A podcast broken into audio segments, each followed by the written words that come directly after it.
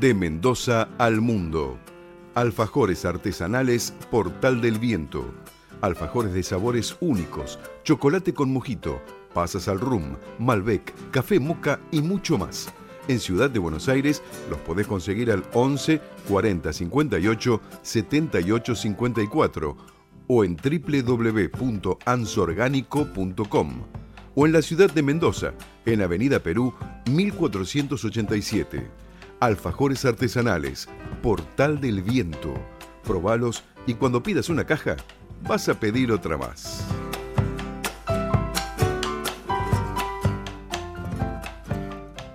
Tu alimentación es un conjunto de hábitos.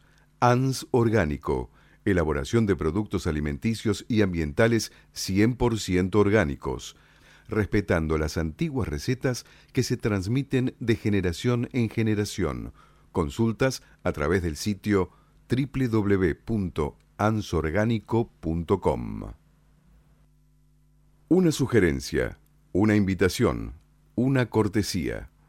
Esto es la propuesta con la conducción de Adrián Silva en Amadeus 91.1.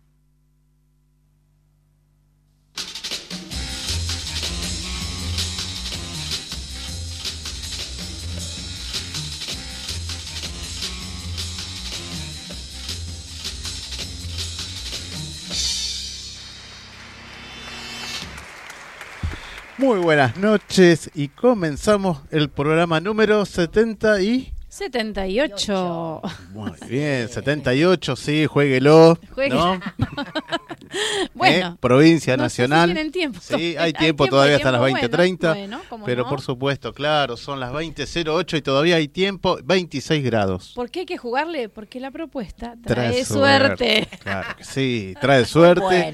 y bueno, hoy tenemos un poquito de efemérides. Hoy es el día ¿no? de la Virgen de San Nicolás, a todos los creyentes. Día de la Virgen de San Nicolás. También es. el día del natalicio de Ringo Bonavena. Ah, claro, vos. 77 años estaría cumpliendo. ¿no? Sí, sí, así también. ¿A qué edad falleció Ringo? estaba más o menos 34, 36, por ahí, 34. Mm, muy, muy jovencito, sí, sí. la verdad una pena. Sí, sí, este, pero bueno, toda la patria quemera, así todo Parque Patricios lo recuerda. Como no, y claro. También todos los barrios, ¿no? De Pompeya, Boedo. Bueno, una persona muy querida. Sí, sí, sí. Y además tenemos varias cositas para regalos. Vamos a contarle a los oyentes que tienen regalitos. Así que, ¿qué tienen que hacer para hacerse acreedor de estos regalos? Simplemente tomar nota, agarre la lapicera.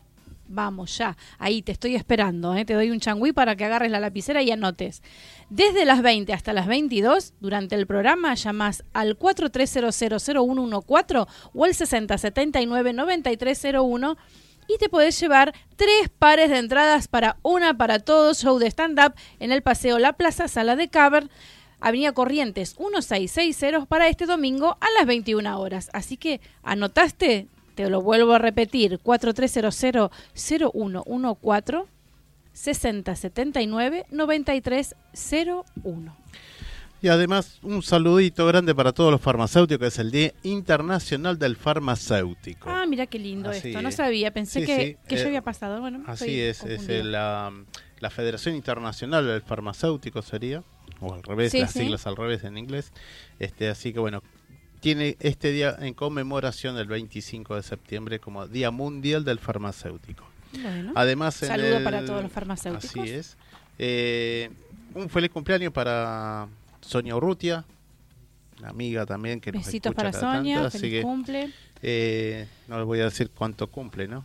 No, no, no, no. No hay necesidad. ¿Qué necesidad? Qué barbaridad. Bueno, mientras eh, tanto le vamos a mandar un beso grande a Irene Ocampo, que bueno, está un poquito enfermita de la garganta, así que bueno, hoy no va a venir. Nos está le mandamos, nos está escuchando y le mandamos un beso grande y que se recupere prontito. Así un beso Irene de Silvia. Bueno, y además, bueno, vamos a tener la primera hora eh, el Teatro Sanitario de Operaciones con Federico Pérez Guerra, que después nos va a contar qué es el Teatro Sanitario de Operaciones, ¿no? Así que bueno, este algo que hace ya décadas están haciendo. Sí. Y muy muy lindo y muy interesante de lo que ellos están desarrollando bajo bajo esa denominación, Teatro Sanitario de Operaciones. Y en la segunda hora vamos a tener también a la licenciada en Filosofía y Letras de la Universidad de la Sorbonne, Francia de la Academia Nacional del Lunfardo en la Argentina. Estamos hablando de Francisca Purriel. Junto con Antonio de Gasperi vamos a hablar sobre el lunfardo. Ah, qué lindo. Así que bueno, algo muy, interesante muy, muy histórico y también llevado, muy nuestro y también llevado en las canciones, ¿no? Tanto el, tango, y también un poco en el rock nacional, ¿no? Y también algunas canciones melódicas también que se utilizan palabras del lunfardo. Sí, claro, lo que más ha sido, ha sido más relevante ha sido el tango, ¿no? El tango, que en un principio era como canciones, este, el, lunfardo era de la gente baja. Claro, el malevo, el malevo y, bueno, que, eh, una diferenciación, ¿no? Claro, sí, sí, cosas raras, cosas malas siempre, ¿no? O sea, eh, de malos hábitos. De malos hábitos. ¿eh? Podemos hablar de eso, de malos hábitos, era el, el famoso arrabalero. Así es. Bueno, ¿qué tenemos de...? Vamos a contarle qué tenemos en, en la cartelera. Bueno, jueves 26. El Centro Cultural 25 de Mayo continúa con las funciones con apoyos accesibles, orientadas especialmente a asegurar la inclusión de las personas con discapacidad visual, auditiva y comunidad de sorda en las propuestas culturales que ofrece el centro. El jueves 26 de septiembre se realizará otra función accesible de la obra Aquí cantó Gardel, escrita especialmente para los 90 años del Centro Cultural 25 de Mayo por Mariano Saba, con la dirección de Nelson Valente y con un elenco formado por Roberto Carnaghi, Omar Calicio, Laura Silva, Alfredo Allende, Guido Boto, Boto Fiora, perdón, y Ana Rodríguez. Tiene música original y dirección musical de Néstor Marconi y Juan Carlos Cuasi y cuenta con la participación de la Orquesta del Tango de Buenos Aires.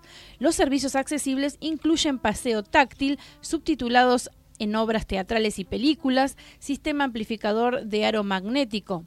La visita guiada con paseo táctil es una actividad gratuita con cupo limitado e inscripción previa a través del mail, teléfono o personalmente en el Centro Cultural 25 de Mayo les contamos que el sábado 28 en Avenida de Mayo y Bolívar, Buenos Aires celebra Chile.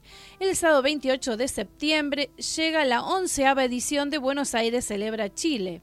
Habrá alrededor de 70 stands donde se podrán disfrutar de platos típicos como pastel de choclo, empanadas, sopa y pillas, mote con huesillos y otras delicias del país trasandino. Durante la jornada se realizarán sorteos y se podrá conocer un poco más sobre la literatura, música, teatro que ofrecen los chilenos que viven en la ciudad. Bueno, también les cuento que el sábado 28 en el Autódromo de Buenos Aires se, eh, se, va a realizar la actividad Autódromo Abierto. El Centro de Deportes Electrónicos eh, torneos de esport, simuladores, desfiles y caravanas de clubes de autos, espacios de puntos verdes y reciclado, espacios de educación vial, espacio de niñez, espacio de arte, bandas en vivo, espacio gastronómico, espacio de deportes y vida saludable, drones y robótica. La entrada es gratuita. Autódromo de Buenos Aires, sábado 28 de septiembre de 11 a 17 horas. El estacionamiento es gratuito. También el sábado 28 tenemos Jardín Japonés gratis. Es el último día de septiembre con entrada gratuita para este, durante este mes para argentinos y o residentes argentinos, presentando DNI argentino vigente sin excepción. El sábado no se permite ingresar con alimentos y no está permitido hacer picnics dentro del jardín. Es una recomendación. Bueno, también el sábado 28 el Museo Colectivo de el ómnibus y el trolebús organizan una nueva exposición de colectivos antiguos en Saavedra, con motivo del 91 aniversario del comienzo de este transporte en Argentina. Será el próximo sábado 28 de septiembre de 11 a 17 e incluirá actividades como fileteado en vivo de un colectivo y un taller de fileteado para chicos. Eh, también habrá una visita guiada por las zonas y la mm, inauguración de un mural. No te lo pierdas, no se suspende por lluvia, esto queda en Saavedra y la entrada es absolutamente gratis. Domingo 29 Avenida de Mayo y Bolívar, Buenos Aires celebra Italia. Este domingo 29 a partir de las 12 en Avenida de Mayo se vestirá de verde, blanco y rojo para celebrar la cultura de la colectividad italiana, una de las más numerosas del país. Habrá shows en vivo, más de 60 están gastronómicos y culturales y muchas sorpresas esperando a los visitantes. El evento busca mostrar Italia desde diferentes artistas, historias y tradición gastronómica desde el territorio de la música y el arte. No te olvides, la entrada es gratis. Bueno, además les voy a contar algo. Mañana, 26 de septiembre, se cumplen 50 años del famoso disco de los Beatles, Abbey Road, un disco y una imagen que representan una época, un paso peatonal de una calle cualquiera de Londres que se hizo mundialmente conocido. Abbey Road, uno de los discos más icónicos en la historia de la música, se publicó el 26 de septiembre de 1969 y fue el último álbum grabado por The Beatles, ya que Let It Be, lanzado en 1970, había sido grabado con anterioridad. Come Together, Maxwell Silverhammer, Oh Darling, I Want, I Want You, son algunas de las últimas canciones compuestas por la fabulosa dupla Lennon-McCartney para Abbey Road. También se destacan para este álbum las geniales creaciones de George Harrison en Something y Here Comes the Suns, más Octopus Garden de Ringo Starr. Desde la propuesta radio les deseamos feliz cumpleaños a Abbey Road, que será eterno mientras sí exista alguien que siga eligiendo la buena música. Shoot.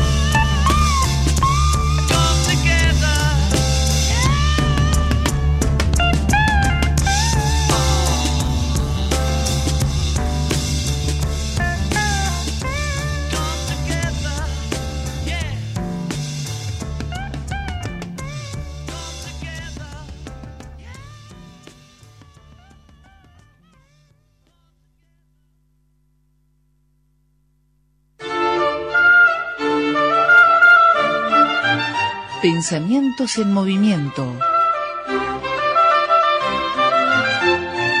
Coloreando la vida desde el diván y el arte. La licenciada Silvia Obsejevich. Buenas noches, Silvia, ¿cómo estás?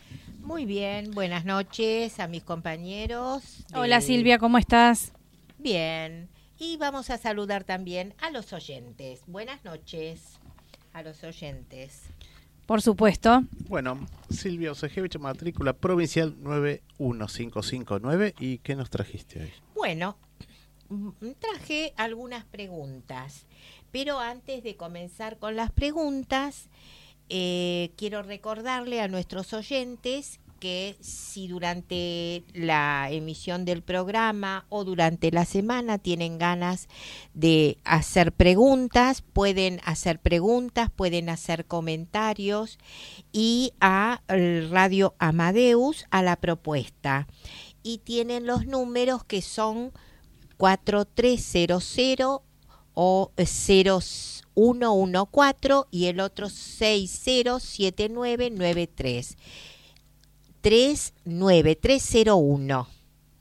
Bueno, y quería agregar eh, el correo, mi correo de Gmail, que es eh, que también pueden enviarme comentarios y también propuestas eh, de, de, temas que les gustaría escuchar, que los preocupa y que, qué sé yo, que, que son preguntas que se hacen y no encuentran como un, un lugar tal vez para plantearlas o, o que les interesaría escuchar una, una respuesta frente a cuestiones cotidianas, porque yo voy a hablar también de esto y, y en realidad eh, si estoy acá en la radio es justamente para hacer transmisión, no dar eh, conferencias este, conferencias brillantes, sino hablar justamente de los, de los dramas que tenemos diariamente los padres, las madres y los y las amistades y que les surgen de pronto la idea de bueno la interrogación que a mí me parece muy importante que se puedan interrogar. Sí, ¿no? Hacer una, un día, decir, bueno, a ver, ¿qué, e, ese autoexamen, ¿no? De esa cosa de decir, de, las preguntas, de preguntarse, de cuestionarse cosas. Cosas, Que uno cree que, que por ahí se lo dijo la madre, se lo dijo el padre, y uno cree que eso por ahí no está bien eh, o que o que no lo comparte. Entonces bueno claro y solo uno no, se puede responder. Entonces es necesario hacer la pregunta de pronto a quien uno podría considerar que tal tal persona o tal analista está puede dar alguna respuesta que no es la verdad de las verdades. Seguro. Nunca pero que, puede dar otra otra visión que puede dar de otra realidad exacto otra lectura bueno, entonces, mi correo es silvia ove corta s e, arroba gmail.com. Bueno, y a partir de esta, mm, este recuerdo, o les recuerdo, voy a comenzar hoy con, la semana pasada comencé con el tema La dimensión desconocida de la infancia.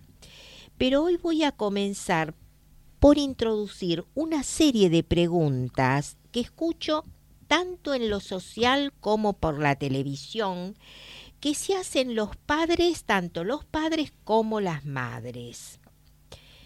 ¿Seré una buena madre? ¿Seré un buen padre? ¿Qué es ser? ¿Cómo se es una buena madre y cómo se puede ser un buen padre?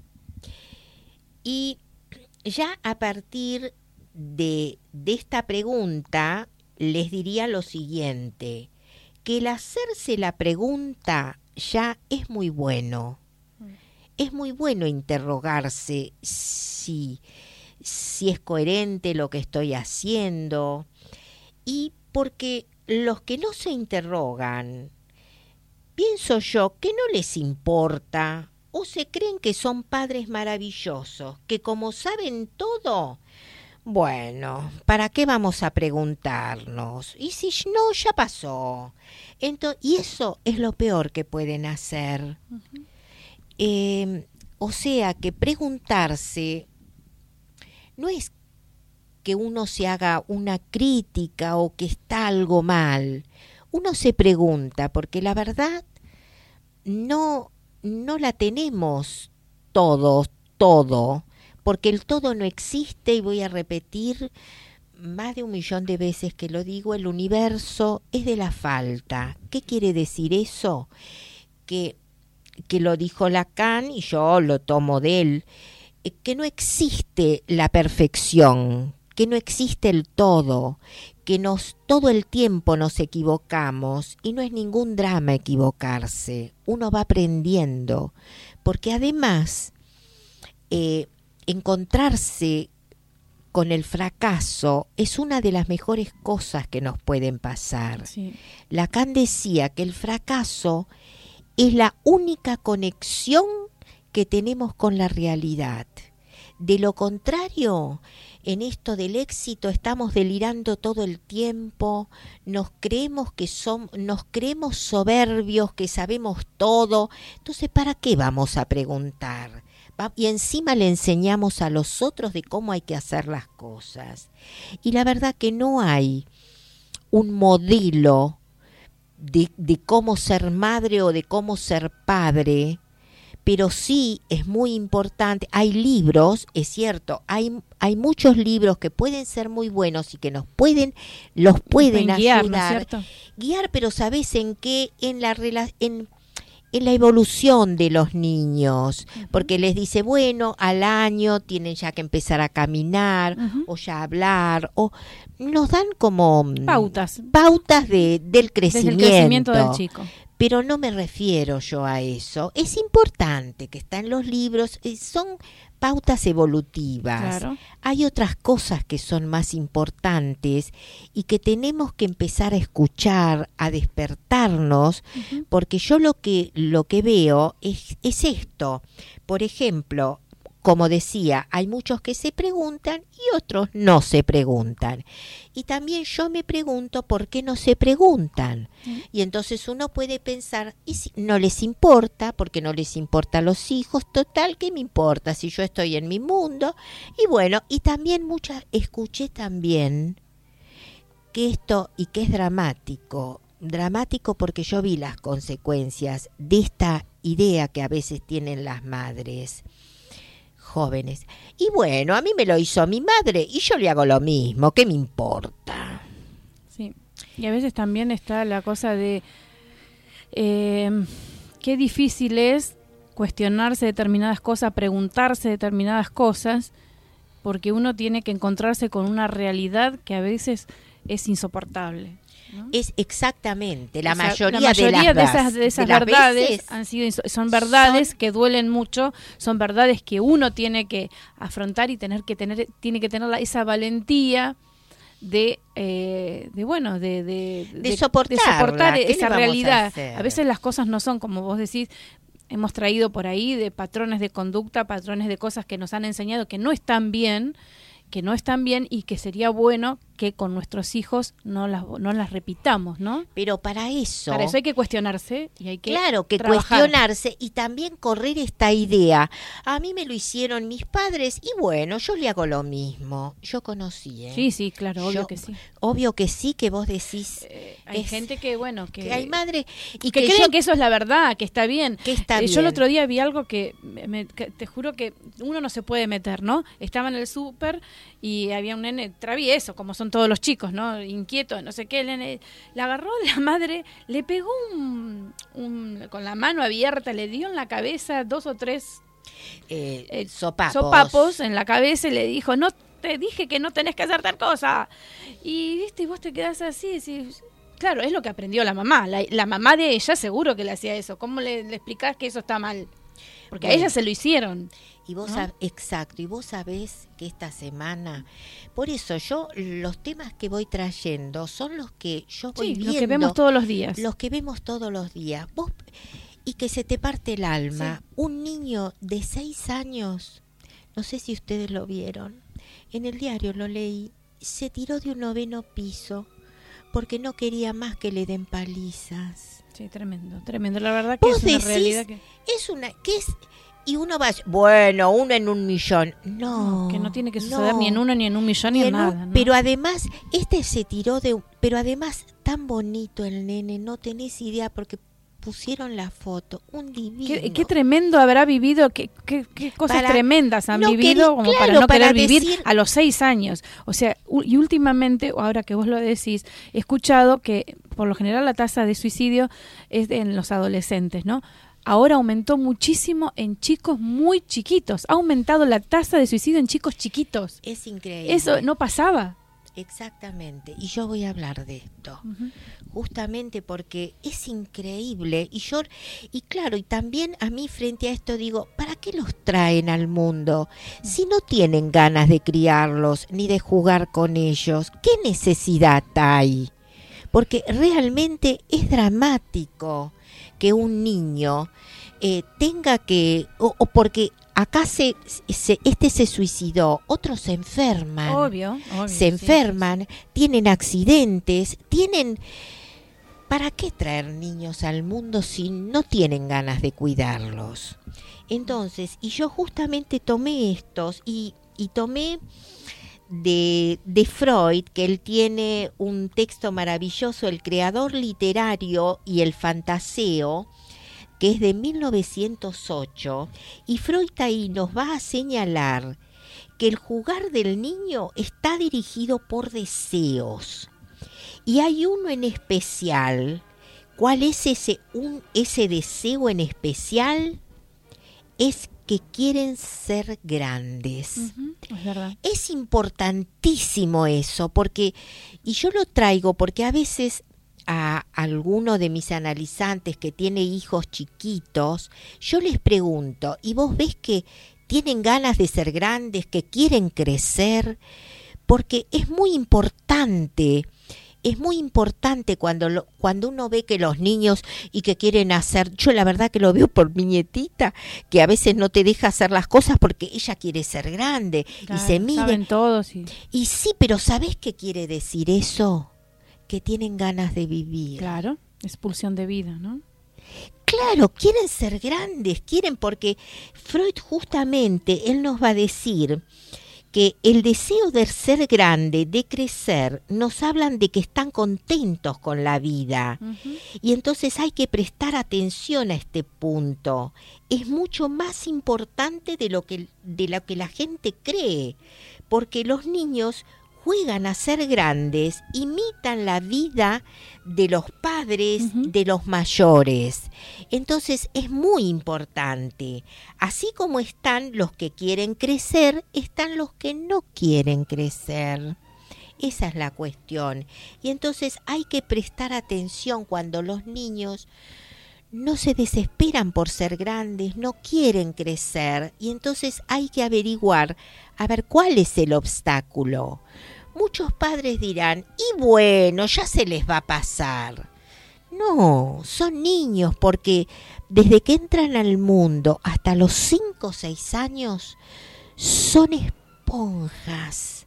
Después a los 6 años ya esa, esa mm, energía, ese chupar todo, de, ya se se, aplaca, Si no aprovechamos en esos seis primeros años, después también van a aprender, pero no es lo mismo, no es lo mismo. Entonces hay que, hay que prestarles mucha atención, hay que despabilarse, hay que dejar de dormir, de dejar de dormir metafóricamente. Metafóricamente, claro, ¿no? no es que a veces yo, viste, a veces digo eso, no, vos te reís, pero a veces, pero yo tengo sueño, me contestan, viste, entonces... Entonces, vos me mirás con esa cara, pero imagínate vos, yo, este, lo que pienso. No, hay que despertarse, hay que escucharlos. ¿Qué quiere decir este que, que, que les guste, que quieran jugar? Entonces ahí cuando plantean esto de una dificultad frente a la vida, por lo tanto hay que escucharlos. Y muchos padres, como dije recién, bueno, ya lo van a pasar. Entonces, quiero aclararlos, quiero aclararles que no existe un modelo no existe un modelo de padres. Solo hay, está esto que dije de los libros, que bueno, que ayudan a, a que sepamos eh, la, evolución, porque hay, hay momentos que tienen, este, que tienen sueños eh, de angustia, eh, cuando son niños, pero es para esto los libros, nada más. Entonces, por eso, a partir de mi formación y mi experiencia, hoy diría que buenos padres son aquellos que están contentos con la vida. ¿Qué quiere decir esto? Y yo me supongo que los que escuchan dirán, ay, esta mujer, las cosas que dicen, eso no existe. Sí, hay, hay, no es tan así. Hay muchos hay muchos padres que están contentos con la vida y hay muchos otros que no, porque se transmite, lo que se transmite a los niños es esto, la, la alegría de vivir. Y están muy equivocadas las madres que, que yo las llamo madres, este mm, las eh, maestras ciruelas. Están muy equivocadas las madres que, que están acostumbradas a, darles este, a conferencias a los chicos. Y eso la verdad no sirve para nada. No, no, no existe. Para muchos y para muchos sí existe si se lo proponen la alegría de vivir, están contentos. No, por eso yo les planteaba recién, no hay que traer niños al mundo si no se tiene ganas ni paciencia para jugar con ellos. Estamos en el siglo XXI y yo señalo mucho el siglo XXI porque la verdad yo soy del XX, pero eso no invalida que me haya dado cuenta de las diferencias enormes que hay entre el siglo que me tocó a mí vivir y este siglo XXI porque ya los mandatos familiares del, hasta el siglo XX llegaron, deberían caer o deberían haber caído. Por supuesto que muchas cuestiones deberían haber caído o deberían caer. Por ejemplo, que la madre deje de trabajar para estar con el niño dos, tres años cuando nacen. Yo diría que bueno, con seis meses que esté con el niño y después este, seis meses como máximo un año, ya es importante que vayan a guardería. Y yo con, cuento, las guarderías hoy son excelentes, por supuesto que hay algunas que no lo son, pero hay que ser precavidos y fijarse cuáles son las maestras y si las maestras también son maestras contentas, alegres y y, que están contentas con la vida y no que son amargadas y siempre tienen problemas y no caras muy lindas, para decirlo de alguna forma. Entonces, eh, porque, y, hablo de, la, de las guarderías, porque yo he visto los resultados de, los niños que salen desde que entran a, las guarderías y van a los, a los jardines, realmente es increíble, tienen un vocabulario, son niños despiertos, son niños eh, creativos, y que, que, bailan, que saltan, que cantan, se conocen todas las canciones de los videos, es increíble, son maravillosos estos niños. Entonces, tienen que ser educados para el nuevo siglo, que es el siglo XXI. El siglo XX ya fue.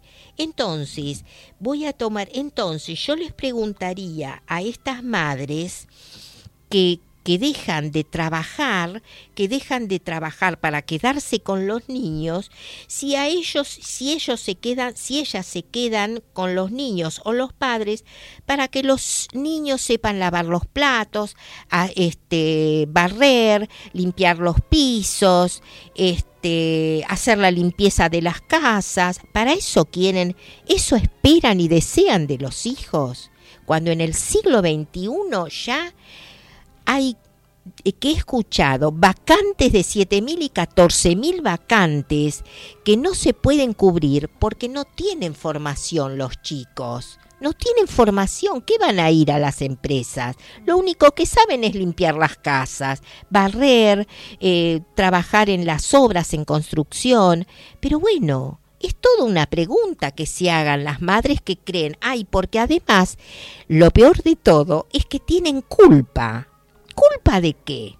Tienen culpa porque van a trabajar y los dejan. Si es lo mejor que pueden hacer las madres, ir a trabajar, porque como decía Freud y como digo yo, los niños aprenden de justamente del ejemplo. No sé si se acordarán de Mayra Arenas que yo traje, que la pobre niña ella se presentaba como una como una pobre, porque la verdad que nació en una en, en una muy humilde, pero gracias a los vecinos que tuvo, que ella decía, bueno, yo nadie tiene, nadie elige dónde nacer, pero yo, gracias a los vecinos que tuvo, que tuve, que vi como los que me invitaban a jugar con sus hijitas, vi como estos padres trabajaban todos los días, llevaban a la escuela todo a la escuela a las niñas todos los días, vi vi cómo se trabaja. No lo aprendí de, de mi casa. Entonces, por eso, ¿qué culpa? Si es lo mejor que se les puede enseñar a los hijos, las madres tienen que superar en la separación de los hijos, porque al final, si tienen culpa es que no, no se pueden separar de los hijos, no es que los hijos lloran porque las madres los dejan, es que las madres no dan el ejemplo de trabajar y estar contentas con lo que hacen. Y bueno, yo sé que me pasé un poquito del tiempo, pero continuar haré con este tema la semana que viene. Bueno. ¿Se te ocurre preguntarme algo? Te quedé, no, no, la semana que viene vamos a seguir charlando con este tema que es muy interesante y da para más. ¿Te iba a hablar algo antes de cerrar? Bueno, dale. ¿La culpa? Sí.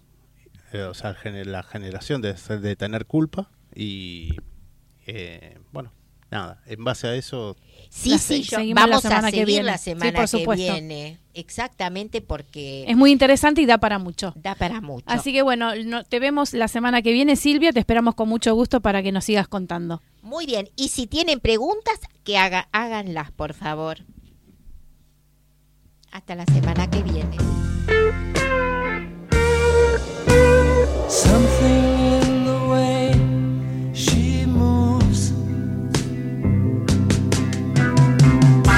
Attracts me like no other lover.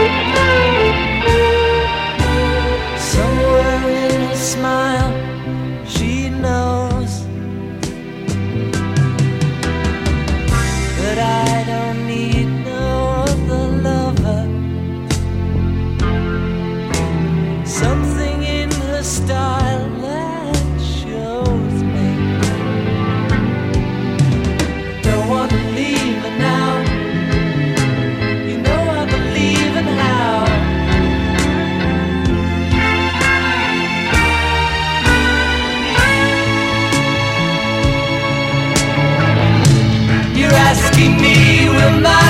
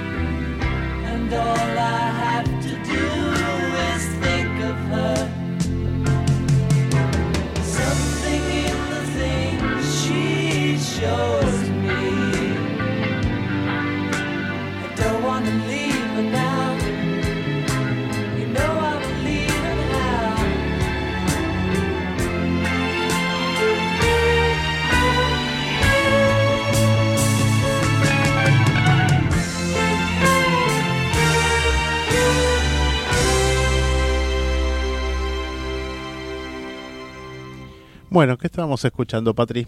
Estábamos escuchando El martillo de plata de Maxwell. ¿Qué tal, no? Un clásico de los Un clásico, hermoso, hermoso. Bueno, vamos a dar la bienvenida a Federico Pérez Guerra. Un gusto y muchas gracias por venir. ¿Qué tal? Hola, ¿qué tal? Buenas noches, Federico. Muchas gracias. Bienvenidos a la, a Bueno, Federico es parte del Teatro Sanitario de Operaciones.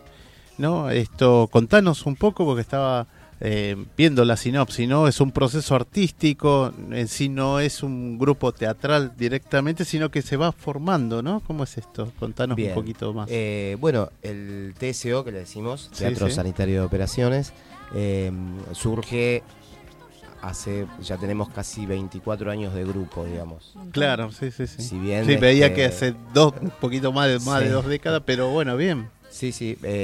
¿Cómo se fue? Se, conformó, digamos, Em, a raíz de un seminario que dictó acá en Buenos Aires, la Fura del Baus, un grupo catalán de allá, de, y vino con un tipo de teatro que es eh, entre, entre el espectador, digamos. O sea, no hay butacas, no es un teatro convencional.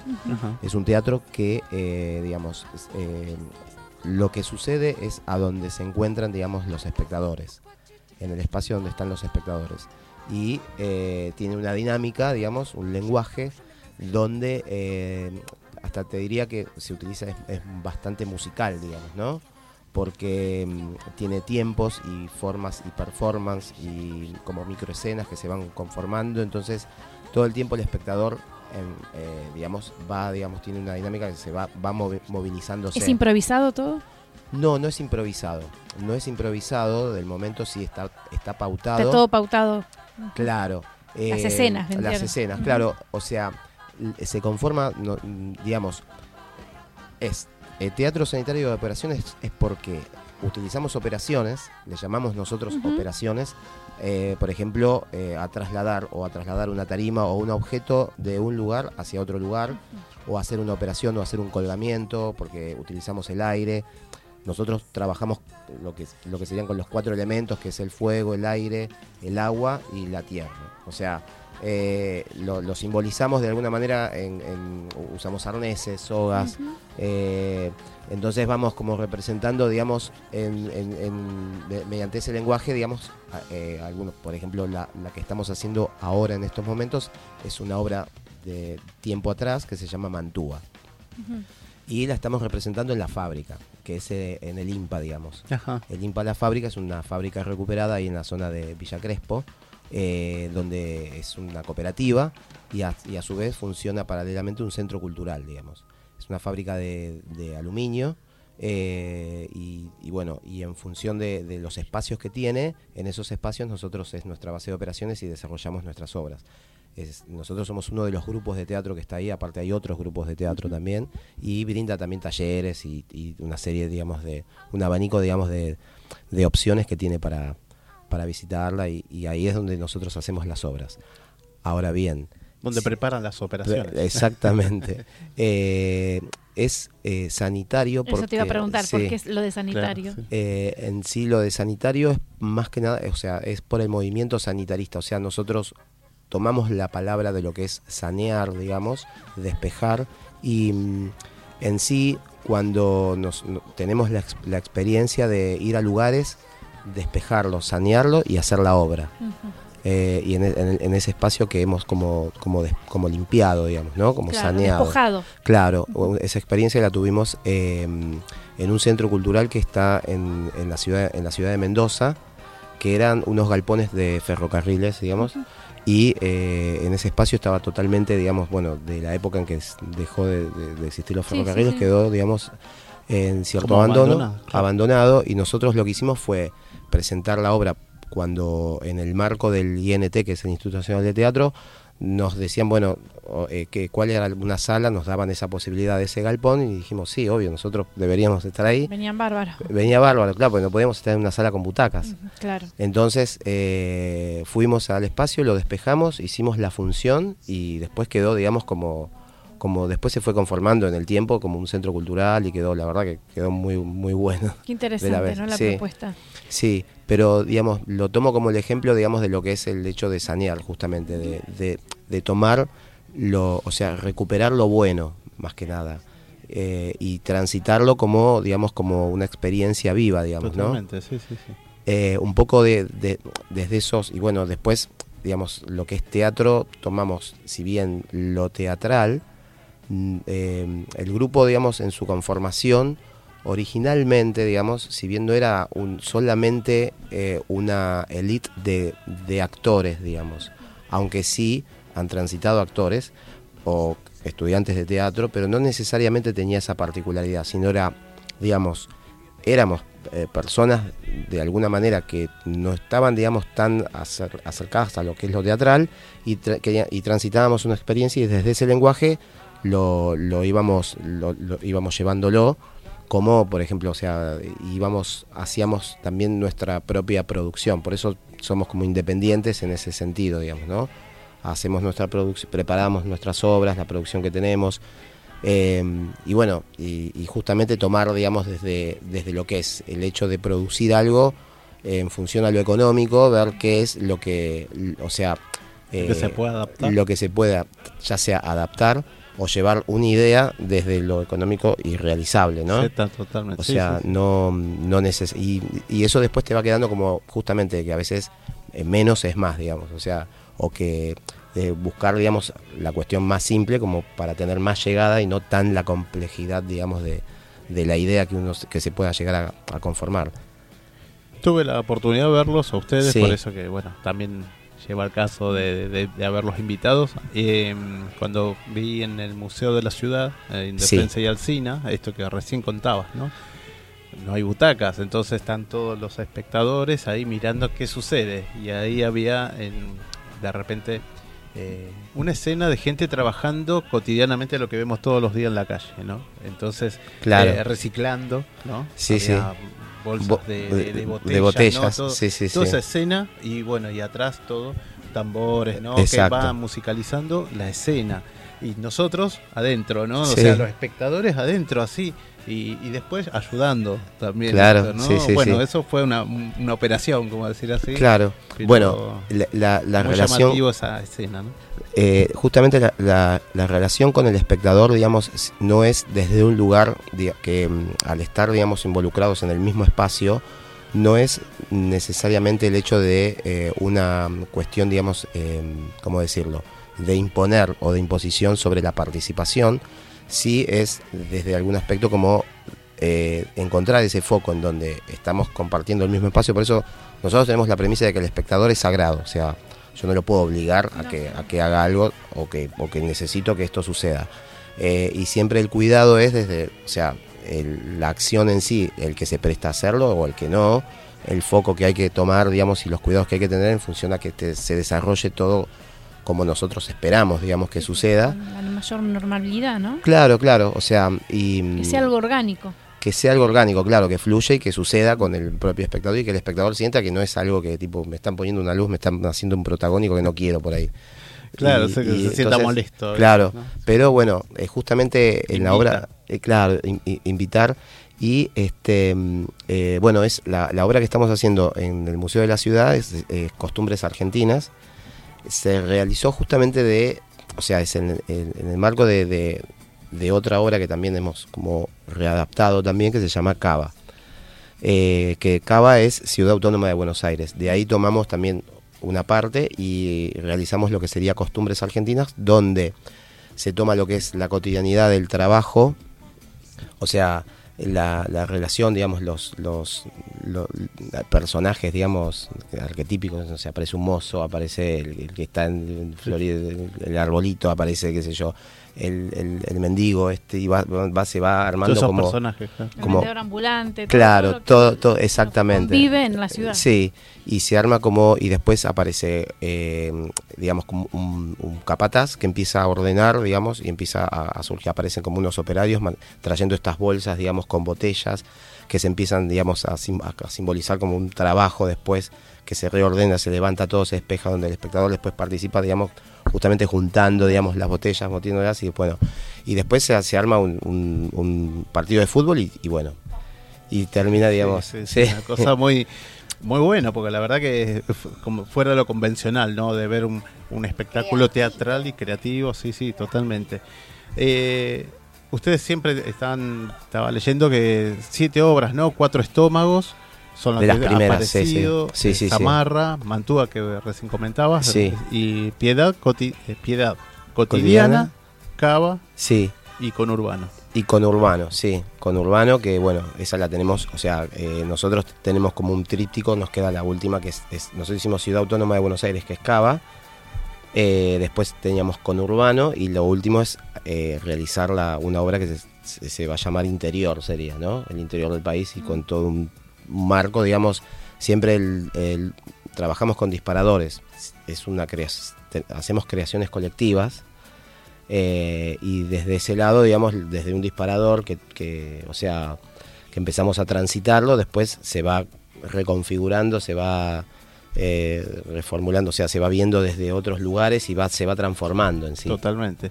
Eh, ¿Qué cantidad de gente trabajan acá, actúan? ¿no? Mira, somos bastantes en sí.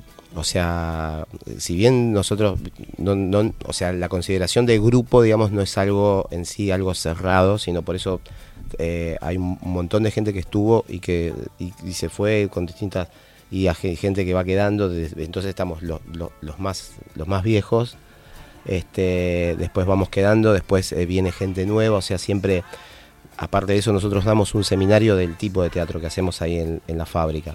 Entonces también eh, gente que, quiere involucrarse, digamos, con lo que hacemos y se vamos, suma. se suma. Entonces, hoy por hoy, generalmente nuestras obras tienen entre 10, entre 8 o 10 actores, no más. Eh, pero tenemos bastante producción y bastante, digamos, eh, por ejemplo, estamos en el Museo de la Ciudad y también estamos los sábados ahí en, el IMPA. Claro. ¿La, dirección del IMPA? La dirección del IMPA es Querandíes 4290, es a las 21.30 que empieza la obra y bueno, la verdad que es una linda experiencia. Los días sábados. Sábados. Los días sábados. ¿Querandíes cuánto dijiste? 4290. Eh, y después, este bueno, en el Museo de las Ciudades, en la página del, gobierno de la ciudad, donde ahí está, digamos, porque es una entrada, digamos, con capacidad limitada. Si bien es gratis, claro. es con capacidad limitada. Y ahí en el IMPA están haciendo mantúa. En el IMPA estamos haciendo mantúa, sí, sí, sí que es, bueno, es, es, El sueño de Julieta, es una obra de, la versión de Romeo, o sea, una versión de Romeo y Julieta, donde lo que se tomó es eh, cuando Julieta toma la pócima para simular su muerte, nosotros interpretamos el sueño que ella tiene, digamos. Que, entra, en un sueño. entra en un sueño y ahí empieza a funcionar la obra. Qué lindo. Muy lindo. ¿Y cómo, cómo eh, ahí cobran entradas? ¿Cómo se solventa el, grupo? Bien, en, la fábrica sí se cobra una, una entrada, eh, son 250 pesos. Eh, de hecho, traje unas entradas acá para dejar. Bueno, bárbaro. Ah, ya saben los oyentes, 43000114. Ahora lo vamos a repetir para, para que se puedan llevar Sí, se pueden entrar, digamos, eh, en la página que tenemos que es teatrosanitario.com.ar y después, este ahí si no, en la, en la página, digamos, de, del IMPA, de la fábrica, eh, también estamos eh, presentados, eh, entran y después conectan para hacer la, reserva de entradas y pueden sacarla por un, como que sacan un ticket y lo pueden, pueden anotarse para, para poder después, lo pueden pagar con Mercado Pago, con algún tipo de eso. Pero no hay ningún problema, digamos. Bárbaro. Bueno, no, Sí. Medio terminando el tiempo, pues te agradezco, te agradecemos Federico por venir y así una girita por el interior, algo así, van a hacer todo Buenos Aires de acá a fin de año. Y no, por, ahora estamos con Mantúa y estamos con el museo, este, estamos viendo ya de ver todavía, no, posiblemente quizás surja siempre que surge. O sea, el IMPA y el museo. El IMPA y el museo y, a veces eh, por ahí si llega a surgir alguna otra cosa, bueno, nos predisponemos y empezamos a, ahí a dividirnos. Seguro. Bueno, muchísimas gracias. Vamos a, recordar a nuestros oyentes que pueden ir a verlos eh, a la obra Mantúa, Mantúa es, ¿no? Sí, Mantúa en la calle Querandíes 4290 los sábados a las 21.30 horas. La entrada sale 250 pesos y a los oyentes de la propuesta que llamen al 43000114 o 60799301 se pueden ganar un par de entradas. Bárbaro. Bueno, Federico, nuevamente muchísimas gracias por gracias venir. A ¿eh? ustedes. Y saludo, mucho saludo a la gente de. Muchas gracias. Sí, Mucha suerte. Muchas gracias. De Mendoza al mundo. Alfajores artesanales Portal del Viento. alfajores de sabores únicos, chocolate con mojito, pasas al rum, Malbec, café moca y mucho más. En Ciudad de Buenos Aires los podés conseguir al 11 40 58 78 54 o en www.ansorgánico.com o en la ciudad de Mendoza, en Avenida Perú 1487. Alfajores artesanales, Portal del Viento. Probalos y cuando pidas una caja, vas a pedir otra más.